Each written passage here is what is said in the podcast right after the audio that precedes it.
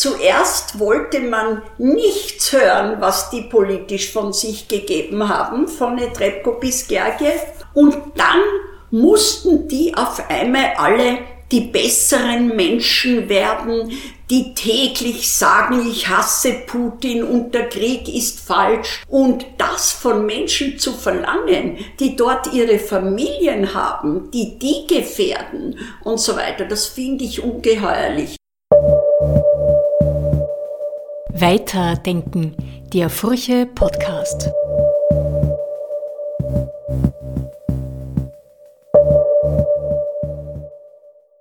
Hallo, willkommen beim Furche Podcast.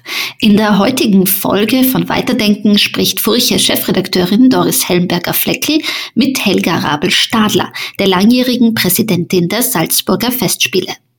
Es geht um Kunst in Zeiten des Krieges, um Korruption, um Haltung und um Hoffnung. Mein Name ist Manuela Tomic und ich wünsche Ihnen viel Spaß. Frau Rabel-Stadler, es freut mich sehr, dass wir Sie zu Gast haben für ein Gespräch, für das Weihnachtsgespräch. Äh, willkommen. Ich möchte mit Ihnen über Hoffnung und Mut sprechen. Als Sie haben ja selber gesagt, die Hoffnung ist ein Leitstern Ihres Lebens oder die Triebkraft Ihres Lebens. Anfangen möchte ich aber ein bisschen mit dem Gegenteil, nämlich mit dem wie sozusagen der größten real existierenden menschengemachten Katastrophe, in der wir uns gerade befinden, nämlich dem Krieg, der uns jetzt seit Februar dieses Jahres in Europa im Würgegriff hat.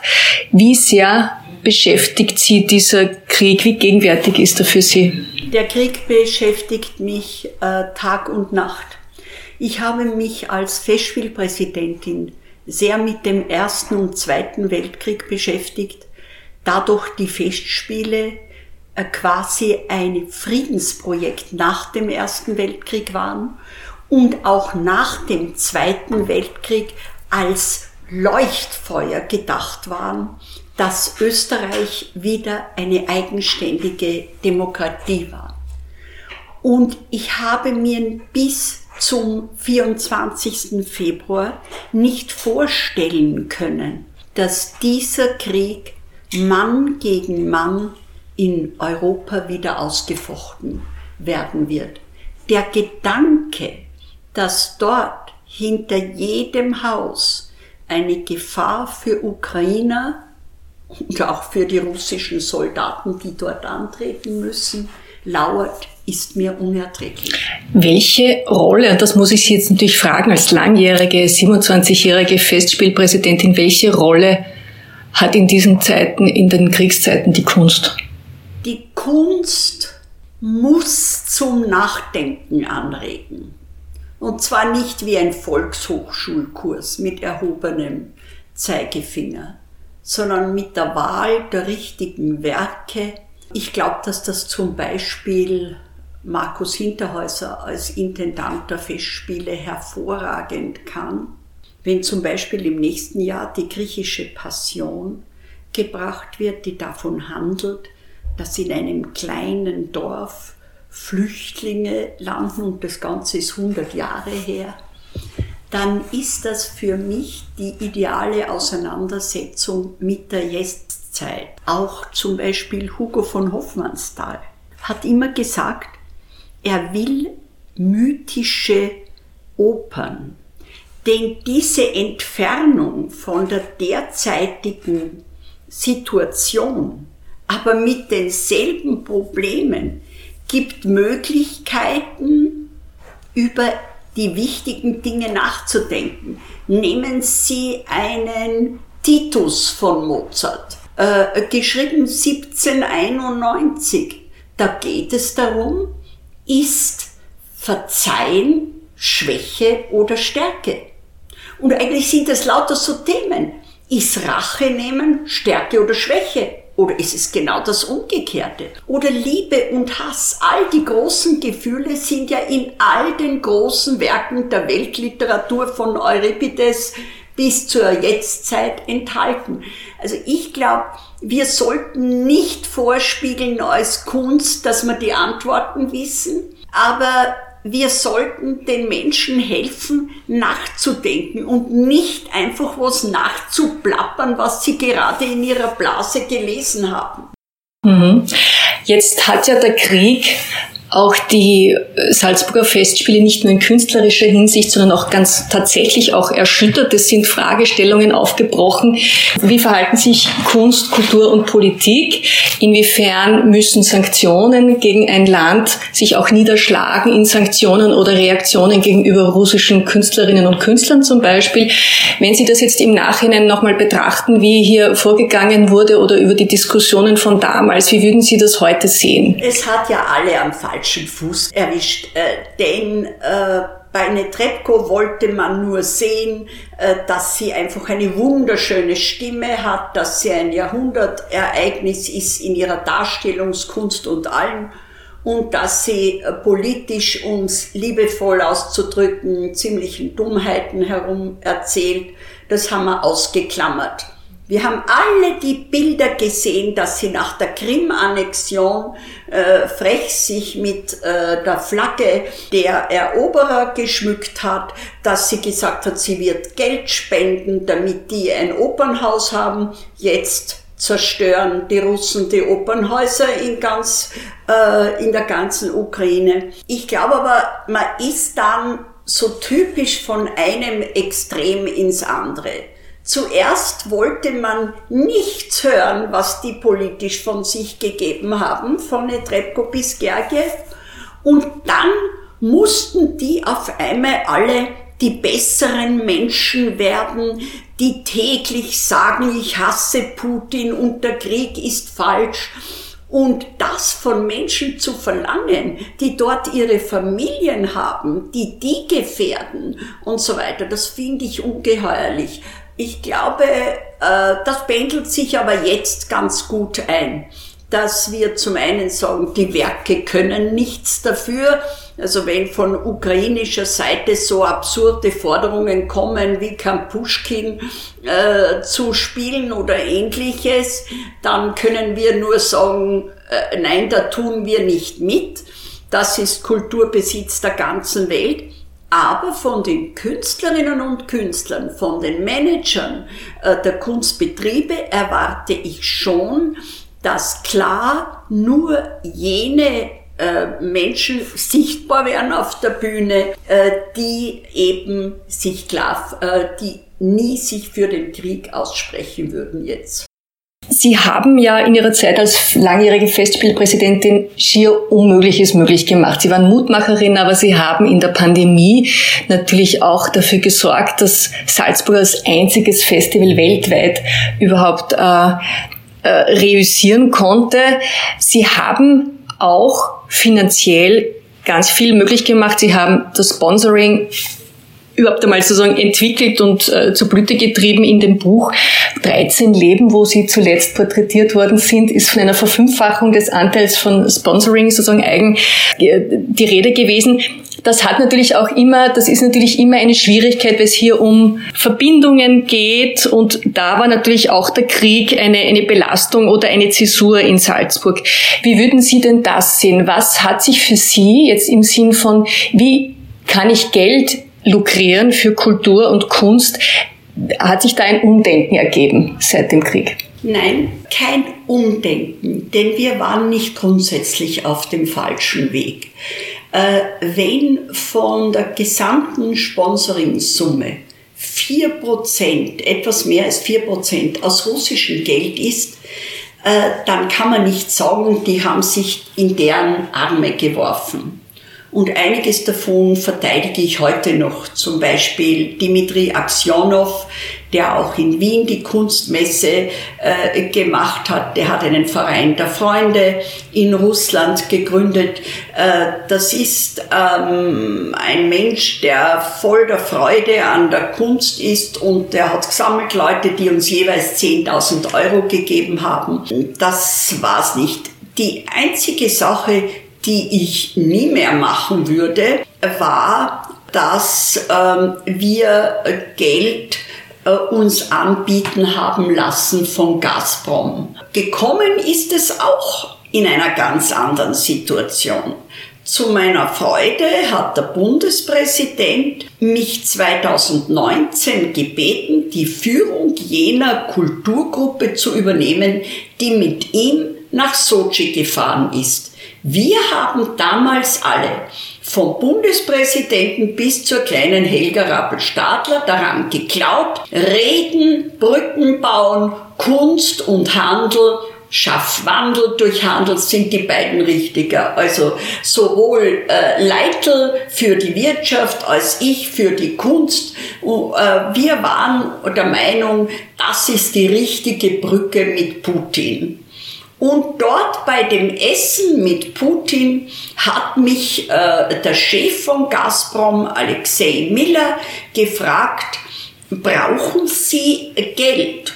Und ich habe gesagt, never ask somebody from arts if he or she needs money, because we have always more ideas than money. Und ich habe ihm gesagt, naja, natürlich, Sie dürfen niemand aus der Kunst fragen, ob er Geld braucht, denn wir haben immer alle mehr Fantasie als Geld.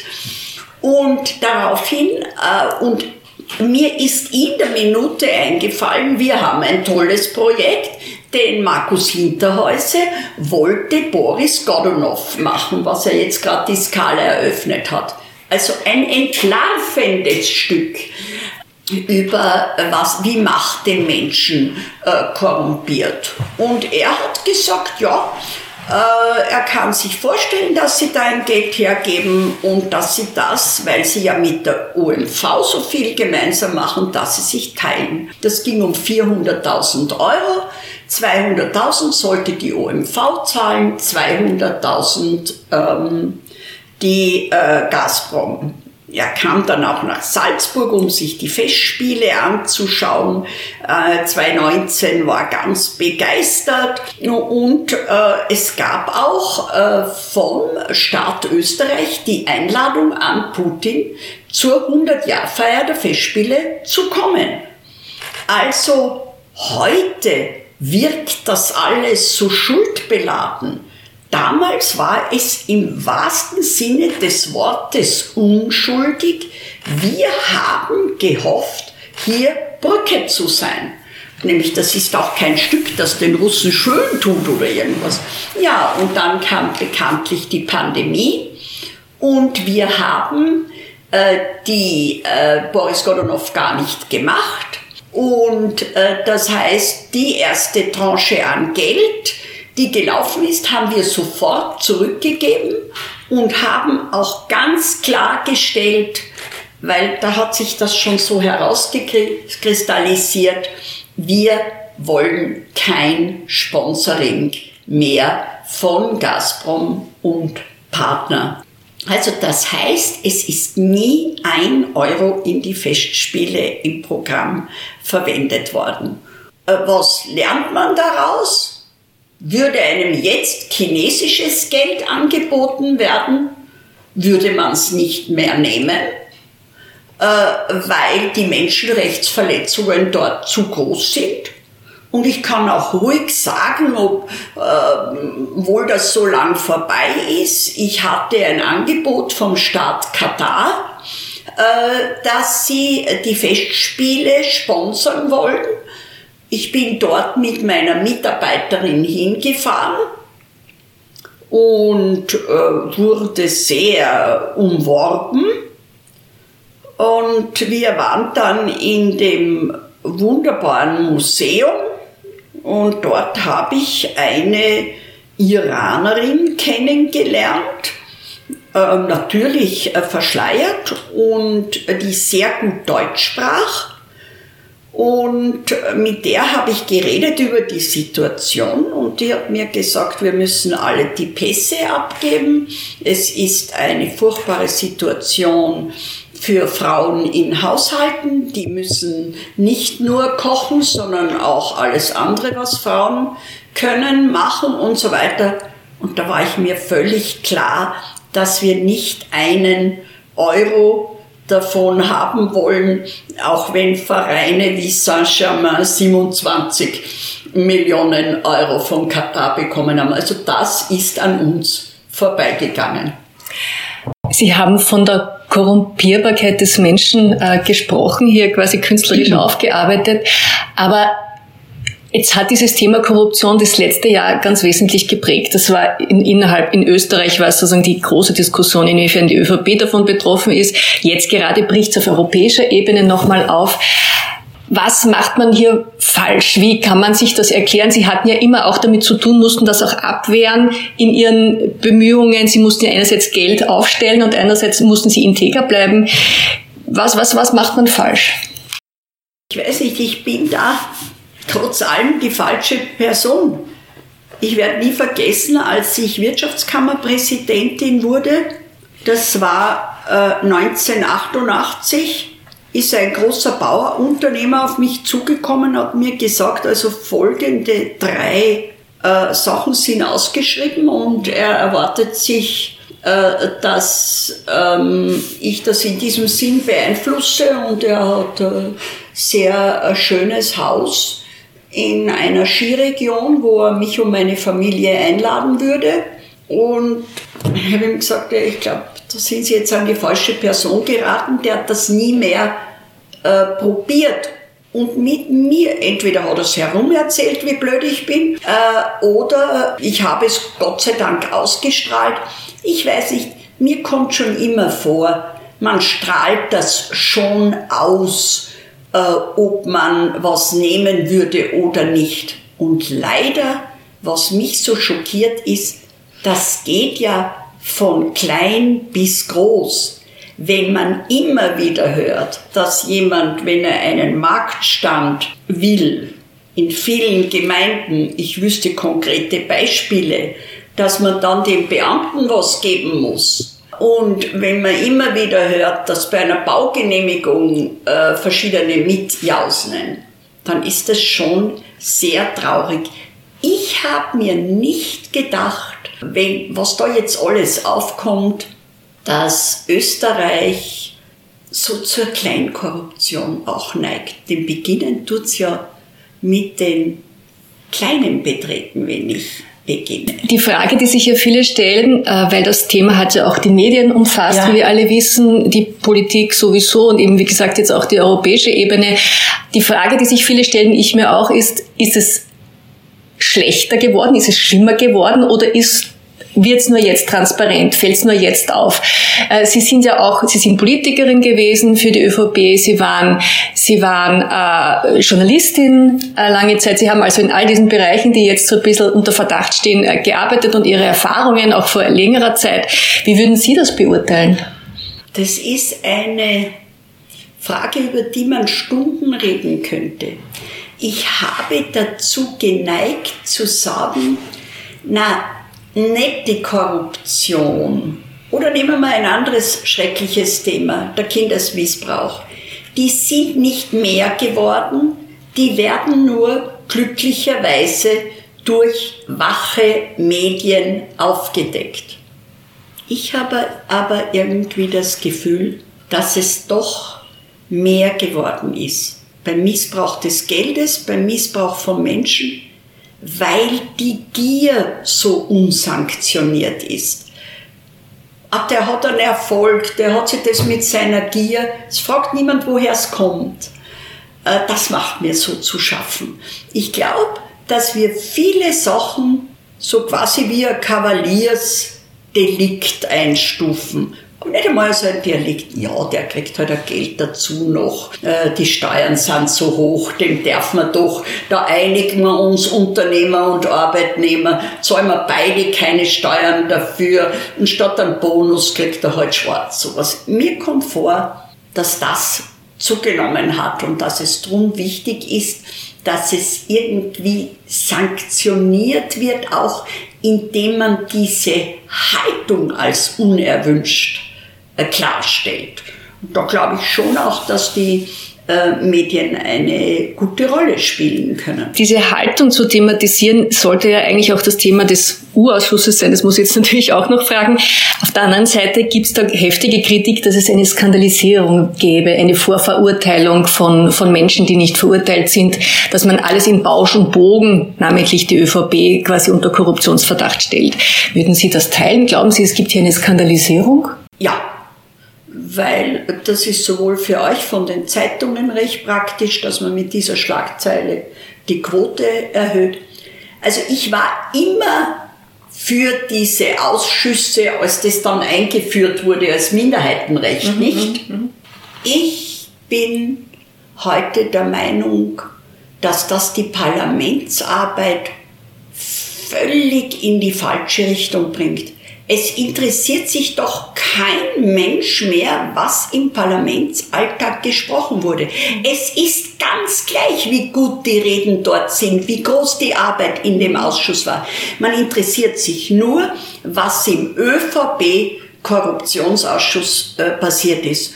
Und äh, das, äh, also erstens bin ich der Meinung, dass es auch bei anderen Parteien vieles aufzudecken ist, aber das ist jetzt gar nicht erheblich.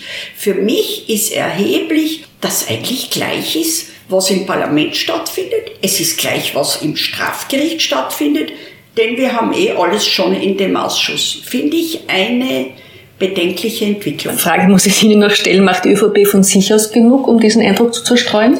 Äh, Sie haben mich mit Ihrer Frage in die Falle gelockt, in die ich nicht gehen wollte. Ich will die Politik nicht kommentieren. Ich habe es schon zu sehr getan. Gehen wir noch einmal äh, in die, in die allgemeine Ebene, nämlich äh, Korruption hat ja mit Macht zu tun. Und jetzt waren Sie ja immer eine Person, die, und das hat sich auch, das wird auch von vielen hervorgehoben, zumal Sie eine Frau sind, die ein unverkrampftes Verhältnis zur Macht hat. Also die gesagt hat, es gibt eine Chance, etwas umzusetzen, die ergreifen sie. Und das machen sie und das war auch immer auch sehr speziell, äh, auch für ihre Zeit damals noch, dass Frauen das nicht so typischerweise gemacht haben. Wie würden Sie denn Ihr Verhältnis zur Macht beschreiben? Unverkrampft. Wie Sie gesagt haben, Macht ist die einzige Möglichkeit, gestalten zu können. Wenn ich nicht an der Spitze stehe, kann ich es nicht durchsetzen. Schon der Vizepräsident hat nur, wenn er den Präsidenten davon überzeugt, die Möglichkeit. Und ich will ja keine unkontrollierte Macht, sondern ich habe zweimal die Macht zur Gestaltung in Dreiergremien gehabt. Einmal bei der Wirtschaftskammer Salzburg, 88 bis 94 war ich ja die erste Frau in einer Interessensvertretung, gab es weder in der Arbeiterkammer noch in der Wirtschaftskammer. Und das zweite Mal bei den Festspielen. Und ähm, so ein Dreiergremium ist ganz schön fordernd. Aber, und viele fragen ja, ist das eigentlich doch sehr zeitaufreibend, die anderen zu überzeugen? Ja, aber die Zeit, die du investierst für eine gemeinsame Entscheidung, die hast du dann, um diese Entscheidung durchzusetzen in der Öffentlichkeit. Weil immer alle sagen ja und dieses Ja, wo ich ähm, federführend äh, für äh, das, das Stattfinden der Festspiele war. Ja, ja, ich war schon die Mutbringerin. Ich war diejenige. Aber funktioniert hat's nur, weil wir so ein tolles Dreierteam waren. Weil der Markus das richtige Programm gemacht hat und der Lukas Krepatz das richtige ähm, Gesundheitskonzept. Das führt mich jetzt zu dem, dass viele Ihnen attestieren, ein besonderes Talent zu haben, im Team zu arbeiten, andere mit einzubeziehen. Und da bin ich jetzt nochmal beim Thema Macht. Äh, Sie waren und sind eine sehr mächtige Frau in Österreich und gleichzeitig haben Sie eben dieses Gespür für Kompromisse, einen Ton zu finden, andere mit einzubeziehen. Müssen das Frauen in besonderer Weise noch mehr, mächtige Frauen noch mehr können als Männer? Ich glaube, wir können es einfach besser ähm, weil wir heterogene Situationen besser steuern als Männer. Wer am Sonntagstisch den pubertierenden Sohn, äh, die krantelnde Tante, den schweigenden Mann äh, gut über das Essen bringt, ohne dass alle äh, verärgert auseinandergehen, äh, der kann leicht eine Abteilungsleitersitzung führen, weil da lang nicht so viel Emotion drinnen steckt, äh, sage ich immer. Da gab es mal so ein gutes Buch von John Nesbitt, Just Like a Woman. Also äh, nur wie eine Frau soll der Manager der Zukunft sein. Das hat der in den 90er Jahren geschrieben. Also ich habe mir gedacht, das geht schneller. Also von uns Frauen äh, es ist ja allein das Wort Macht ist mir ja schon auch mir unsympathisch. Weil Macht klingt so nach unkontrolliert und so äh, nach eigenmächtig. Ich bin nicht eigenmächtig, sonst wäre ich nicht 27 Jahre Festspielpräsidentin gewesen. Ich habe mich oft zurücknehmen müssen, weil ich habe immer gesagt, auch wenn im Gesetz steht, der Präsident hat die künstlerische und organisatorische Leitung der Festspiele. Für mich war immer der Erste der Intendant, dem ich helfen wollte, möglichst viele seiner Ideen durchzusetzen. Da mussten Sie sich ja aber auch einiges anhören. Also legendär ist natürlich Mortier gewesen, ja. wo Sie die Dirndlverkäuferin aus der ja. Äh, Getreidegasse waren und da haben Sie mal einmal äh, zu Recht gesagt, Sie mussten sich hier oder haben Sie gesagt, Sie müssen sich hier zurücknehmen oder niedriger machen, keine Interviews geben, damit es nicht zu viel Wirbel macht? Äh, sind wir da nicht doch nochmal bei einem Frauenproblem? Ja, also das glaube ich auf jeden Fall. Äh, in vielen Situationen musste ich und andere sicher noch viel mehr sagen, nein, auf diesen öffentlichen Auftritt oder auf dieses Interview verzichte ich, um keine Eifersucht im Haus zu erwecken.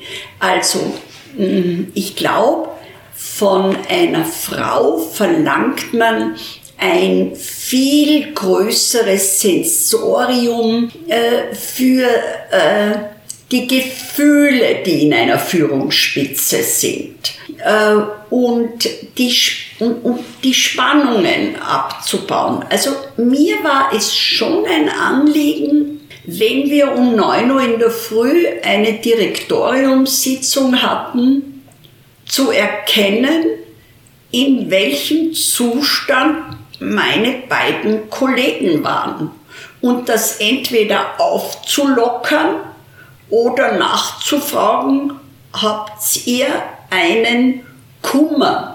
Weil wenn man schon die Gabe hat, das zu erkennen, äh, dann finde ich, muss man sie erfüllen. Das ist mir nicht schwer gefallen.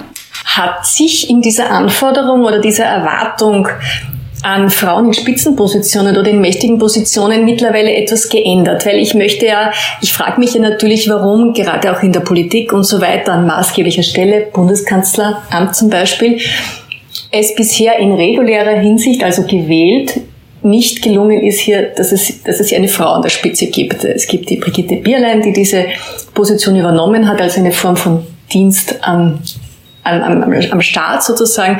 Aber hat sich aus Ihrer Sicht hier etwas verändert zum Positiven, dass sich Frauen unabhängig von diesen Ansprüchen dieses, eine, eine machtvolle Position zutrauen? Da bin ich sicher. Äh, es gibt mehr Frauen, die sich was zutrauen.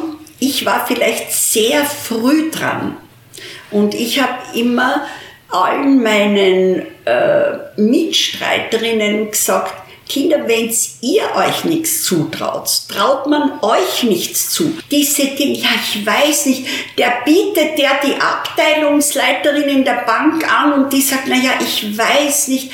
Kein Mann würde sagen, ich weiß nicht. Äh, und äh, da war ich immer eine und darum habe ich dann den Ruf bekommen, ich bin so machtbewusst, dass ich gesagt habe, ja, ich glaube, ich kann das.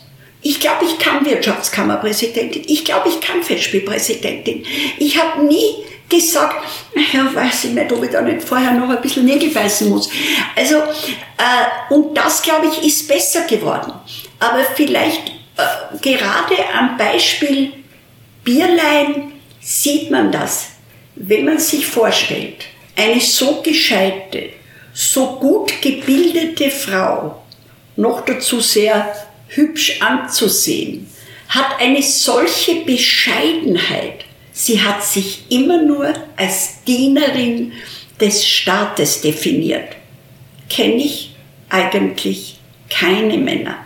Ja, ich habe ihr immer sogar vorgeworfen, ich habe das Glück, mit ihr befreundet zu sein, sie könnte viel selbstbewusster sein. Sie könnte viel härter auftreten, aber das ist sie nicht. Da ist sie anders als ich.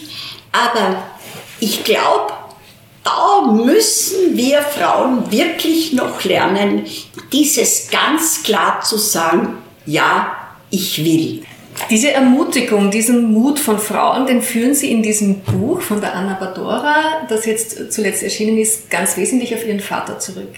Auf Gerd Bacher, der, haben Sie gesagt, ab, unabhängig von, ihrem, von, ihrem mütterlichen, von ihrer mütterlichen Herkunft sozusagen und ihrem Stiefvater, sie gelobt hat und ihnen damit sehr viel Selbstbewusstsein gegeben hat, was sie ursprünglich nicht hatten. Was ist, denn, was ist denn da jetzt der Umkehrschluss aus dem Ganzen? Werden Töchter zu wenig gelobt, ermutigt von ihren Eltern? Von ihren ich glaube, Menschen werden zu wenig gelobt. Mhm. Aber das ist ja auch so eine, äh, wie soll ich sagen, ein bisschen eine Gratwanderung das Loben hat schon auch seine Typen. Also wenn man für jede Normalität, was mir heute manchmal vorkommt, schon gelobt wird, das ist, man ist da, um seinen Beruf zu erfüllen. Und dafür brauche ich nicht täglich ein, ein, ein Danke und du bist einfach großartig äh, bekommen. Aber ich, ich glaube, in meiner Jugend war es schon noch sehr stark so, wir sind alle drei Kinder, wir sind zwei Mädchen und ein, ein Bub, wir sind alle drei nie gelobt worden. Meine Mutter hat nicht einmal gewusst, wie lang mein Juststudium äh, dauern äh, darf. Also die hat das angenommen, dass das in der kürzesten Zeit erledigt wird, was ich gemacht habe. Aber ein Lob, äh, wenn ich äh, sehr gut im Römischrecht bekommen habe oder so, habe ich überhaupt nie bekommen. Gut, kommen wir zu einem anderen Punkt und der Rolle der Frauen, nämlich der Kirche. Das möchte ich natürlich schon auch mit Ihnen besprechen, weil Sie gesagt haben, in der Politik waren Sie vielleicht zu früh. Ja? Das ist ja etwas, was man heute noch immer sagen könnte in der katholischen Kirche, zumal es ist zu früh, es wird noch nicht, es kann noch nicht sein. Äh, Frauen haben bezüglich Macht, bezüglich Gestaltungsmacht, bezüglich Wirksamkeit in der katholischen Kirche einfach noch eine deutlich ausbaufähige Rolle, sagen wir so. Ähm, werden Sie da ungeduldig? Bin wahnsinnig ungeduldig, äh, spiele das aber nie aus. Äh, mir geht alles zu langsam, auch privat. Also ich bin einfach ein Mensch, also put, wir gehen jetzt spazieren, dann gehen wir jetzt spazieren. Dann tun wir nicht noch zehnmal überlegen, ob wir nicht doch nicht gehen. Ähm, bei, in der Kirche kenne ich mich so nicht aus, dass ich dazu eigentlich nicht Stellung nehmen möchte, aber mit einem doch. Mir kommt vor, dass die Kirche sehr ungeschickt ist im Umgang mit diesem Thema und zu früh ist da gar nichts, sondern irgendwie kommt mir immer vor, dass man froh ist, wenn das Thema wieder verschwindet. Ah, jetzt haben wir den Frauen was zugestanden und jetzt brauchen wir gar nicht mehr drüber reden. Ah, herrlich, herrlich, herrlich. Äh, und die Frauen werden natürlich zum Teil wahnsinnig frustriert darüber. Und das finde ich auch schlecht. Äh, ich sage immer, ich habe kein Talent zur Frustration, darum habe ich so viel durchgesetzt. Nein, nein, weiter tun. Scheitern, scheitern, besser scheitern. Es gibt einen großen Prozess, das ist noch eine Frage, die ich nachschießen muss, äh, den synodalen Weg, wo man ja. versucht, die Kirche grundsätzlich systematisch sozusagen zu erneuern. Hm, Kritiker sagen, es geht eine, eine Umfirmung Richtung äh, evangelischer Kirche. Andere sagen, nein, es geht nach dem Sinn des Evangeliums beziehungsweise auch des Zweiten Vatikanums. Ähm, beobachten Sie diesen Prozess? Nur ein bisschen. Also ich finde halt immer dieses gemeinsam reden und sich gemeinsam auf den Weg machen. So eine große Institution wie die Kirche, die ist doch nie angekommen. Die muss sich ja ständig ändern, um in der heutigen Zeit weiter ihre Gültigkeit zu haben, ihre Interpretationsfähigkeit zu behalten. Und in einer Zeit, wo immer mehr Frauen gestaltend in den höchsten Positionen sind, kann doch nicht die Kirche sagen, na, über dieses Thema wollen wir gar nicht reden. Ich, es muss gar nicht rauskommen, äh, dass 2050 eine Frau Päpstin wird. Aber es muss rauskommen, dass überlegt wird, wie kann auf eine befriedigende Art, wie können auf eine befriedigende Art Frauen hier teilnehmen.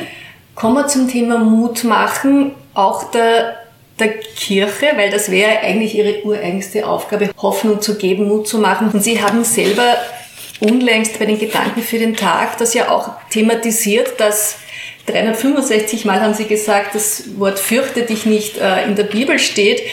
Äh, dennoch ist es so, dass die Kirchen, die christlichen Kirchen hier diese Mutmachung, diese Angstreduktionsfunktion bei vielen verloren haben.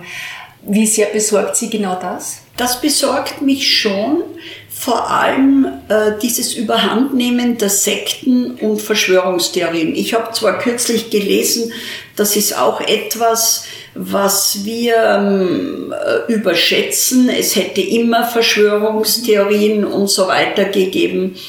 Aber ähm, wenn ich eine gute Predigt höre, ich gehe sehr selten in die Kirche, oder wenn ich etwas Gutes von einem Theologen lese, dann denke ich mir immer, meine Güte, was da für eine Kraft drinnen steckt, die müsste man doch mehr einsetzen.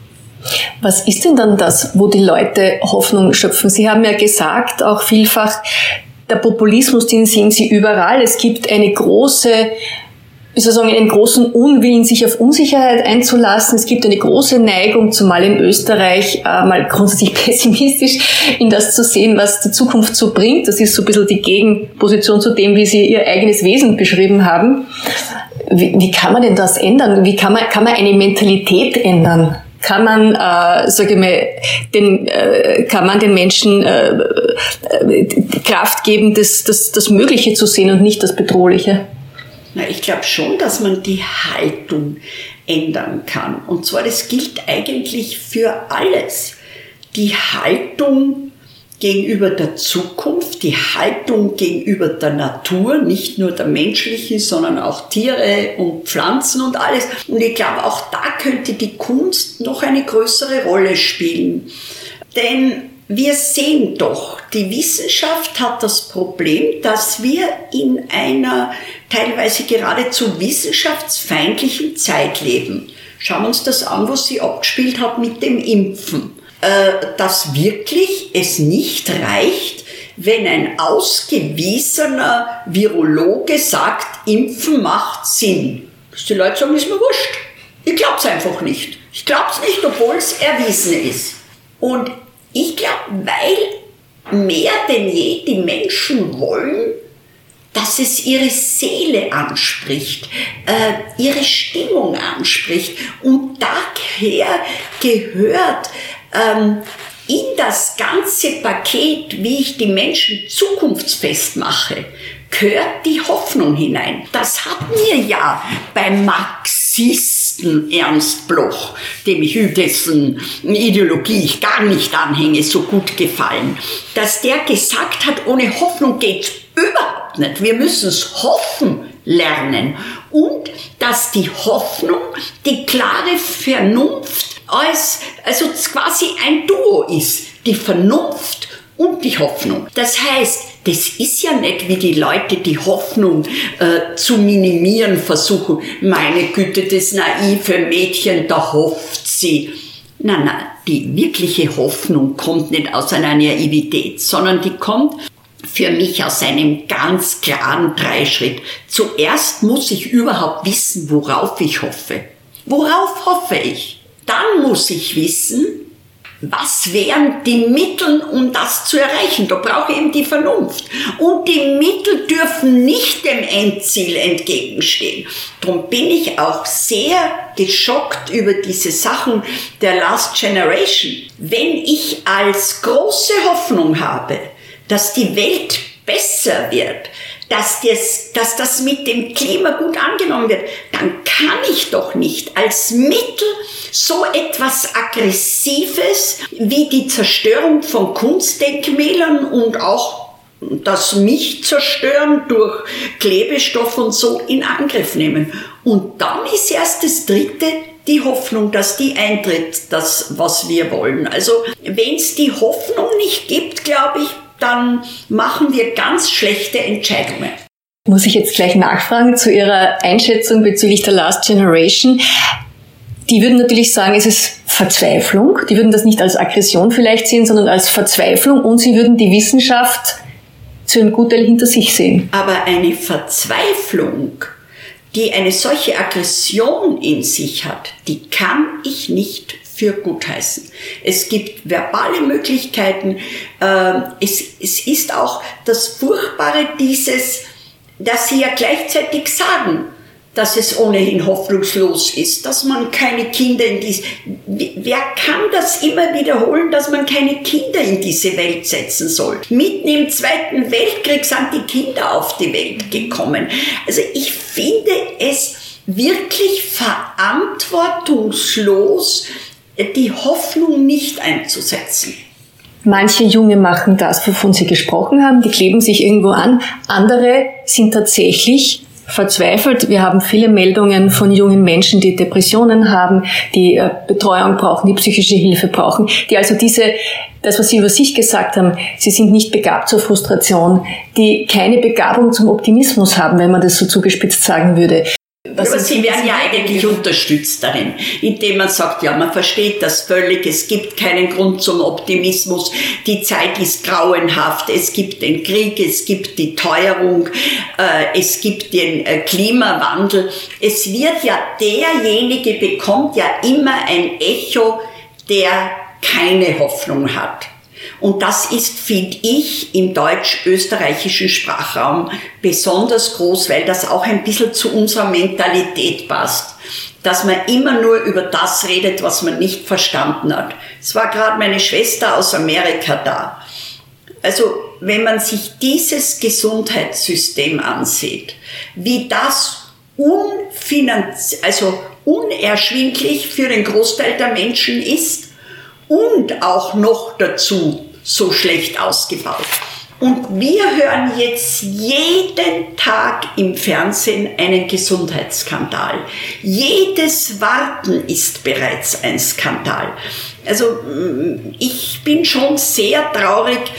Äh, ich glaube nämlich noch dazu, dass da noch ein, eine verheerende Sache eintritt. Es sind alle Menschen nur noch Opfer. Die jungen Leute sind Opfer, weil sie in so einer schlechten Zeit ankommen. Das Pflegepersonal ist Opfer. Die Supermarktkassiererin ist Opfer. Es ist jeder Opfer. Und wollen Sie die Opfergemeinschaft vergrößern? Möchten Sie nicht einmal wo dabei sein, wo die sagen, boah, das ist aber toll, dass man da mittun kann. Und ich finde, das ist ziemlich wie das jetzt so gemeinsam herbeigeschrieben, herbeigeredet äh, wird. Mich hat auch geschockt, als äh, die Greta, was ich ganz toll finde, und die war wichtig, als die da vor der UNO und Merkel und alle waren vor ihr gesagt, How dare you? How dare you? Wie wagen Sie? Was hat der Martin Luther King gemacht? Er hat gesagt, I have a dream. Ich habe einen Traum. Und so wie ich in meiner ORF-Serie gesagt habe, ich weiß nicht, ob er so viel erreicht hätte, wenn er gesagt hat, ich habe einen Albtraum. Was glaubt ihr eigentlich, ihr weiße Minderheit da, wie ihr und Schwarzen behandelt? Also, ich mache mir große Sorgen über die Wahl der Mittel einer so wichtigen Bewegung wie der Klimaschutzbewegung. Das mit den Opfern ist natürlich ein bisschen starker Tobak für Supermarktkass, ich will es gar nicht Supermarktkassieren, gibt sicher schlechtere Jobs, aber Leute, die sagen würden, sie haben leicht reden, weil sie eben die Macht haben in ihrem Bereich. Sie haben sie sich auch genommen und erkämpft. Wir haben die Macht nicht, wir haben gewisse Rechte nicht und darum sind wir Opfer. Das stimmt ja nicht, dass das Pflegepersonal in den Spitälern ein Opfer ist. Die wurden noch nie so gut behandelt wie jetzt von, von den Ärzten. Früher gab es den Gott im weißen Mantel und alle anderen haben nachrennen müssen. Und ich würde sagen, die letzten 30 Jahre hat man kapiert, dass eine gute ärztliche Behandlung zum Gutteil auch von der Stimmung dort abhält. Und also ich war kürzlich im Krankenhaus und äh, selbstverständlich gibt's dort ganz andere äh, zeitliche Bedingungen als früher, ganz anderes soziales Umfeld, aber was sich heute so geändert hat, ist den großen Bedarf an Alten, die zu Hause mhm. sind und die gepflegt werden müssen und wo es wahrscheinlich nicht genauso ausschaut. Aber ich möchte nicht das mindern, was die tun. Nur ich halte es für ganz falsch, äh, es, wenn man nur mit dem Negativen an seinem Beruf äh, als Standesvertretung für diese redet, weil wir wollen ja, dass die Leute eine Freude haben. Ähm, aber das ist ein so vermintes Gelände, äh, dass ich ungern da weiterrede. Kommen wir ganz am Schluss zu Ihrer eigenen Zukunft. Sie sind ja dann Sonder, Sie sind seit Juni eigentlich schon Sonderbeauftragte im Außenministerium für Auslandskultur. Sie haben da jetzt, glaube ich, eine Initiative gegründet zur Zukunftskultur, wenn ich das richtig verstanden habe. Nein, sie heißt eigentlich, Moment. Ja, also ja. Äh, Dignity. Dignity, ja, genau. Was ist denn, was muss denn Zukunftskultur sein aus Ihrer Sicht? Ich möchte sagen, äh, ich möchte es zuerst noch äh, klarstellen. Äh, der Minister Schallenberg, von dem ich sehr viel halte und mit dem ich sehr gute Erfahrungen gehabt habe, als er auch Kulturminister äh, war, hat mich gebeten, ob ich etwas tun könnte, dass alles das, was die Auslandskultur mhm. macht, mehr klarer wird. Und ähm, ich bin ja der festen Meinung, dass äh, die Kulturpolitik in einem Land wie Österreich mindestens so wichtig ist wie die Verteidigungspolitik und das heißt ein ganz wichtiger Teil der Außenpolitik. Ähm, und äh, ich bin der festen Überzeugung, dass ein so kulturaffiner Minister wie Schallenberg äh, das ganz klar den Künstlerinnen und Künstlern Österreichs sagen muss, bitte seid an meiner Seite, ich brauche euch, um äh, Außenpolitik äh, zu machen. Jetzt ist noch dazu ein neuer Chef der Auslandspolitik, Christoph Thun-Hohenstein, früher Chef äh, des äh, MAG. Äh, und wir sind uns einig, dass es ein großes Ziel eben geben soll, äh, dieses Würde der Natur, Würde des Menschen. Äh, Sie haben mich gefragt, was zukunftsorientierte Zukunftskultur. Äh, Zukunftskultur. Also die Kultur muss ihre ganze Kraft nützen, um wirklich das Leben zu bestimmen. Das heißt, die Kultur muss sich für äh, das Klima genauso interessieren wie für ein oder darf sich für das Klima genauso interessieren wie für ein schönes Gedicht. Mir hat das sehr gefallen. Ich bin kürzlich auf ein Orchester des Wandels gestoßen in Deutschland, das sich damit beschäftigt, dass es äh, Klimaprojekte unterstützt, weil es ja durch äh, die Instrumente, die zum Teil mit geschützten Hölzern gebaut sind, äh, Klima quasi beeinflusst, weil es durch die Tourneen Klima beeinflusst. Ich bin der Meinung, dass es ganz wichtig ist, dass Orchester sehr wohl in andere Länder gehen, weil das ist die verbindende Art der Kultur aber dass man sich sehr wohl den Kopf darüber zerbrechen soll, was können wir daher dafür als Ausgleich zurückgeben. Allerletzte Frage, Frau Rabel-Stadler, Ihr Weihnachtswunsch? mein Weihnachtswunsch. Meine Güte, heute kann doch jeder nur noch Friede sagen. Es, es ist, nein, es ist für mich fast unerträglich der Gedanke, dass das Kriegsweihnachten sind, die wir nicht als solche empfinden müssen, weil es in Österreich nicht ist, die, die es aber sind. Wir müssen uns alle bemühen, durch Abrüstung der Worte, durch konkludente Handlungen was beizutragen, dass Europa des Friedensnobelpreises, den es 2012 bekam, sich würdig erweist. Frau Rabelstadler, ich bedanke mich für das Gespräch. Weiterdenken, der Furche Podcast.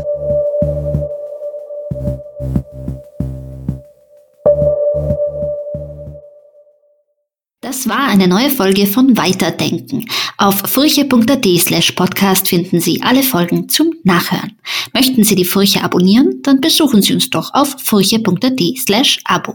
Mein Name ist Manuela Tomic, ich leite das Ressort Chancen. Schön, dass Sie dabei waren und bis zum nächsten Mal.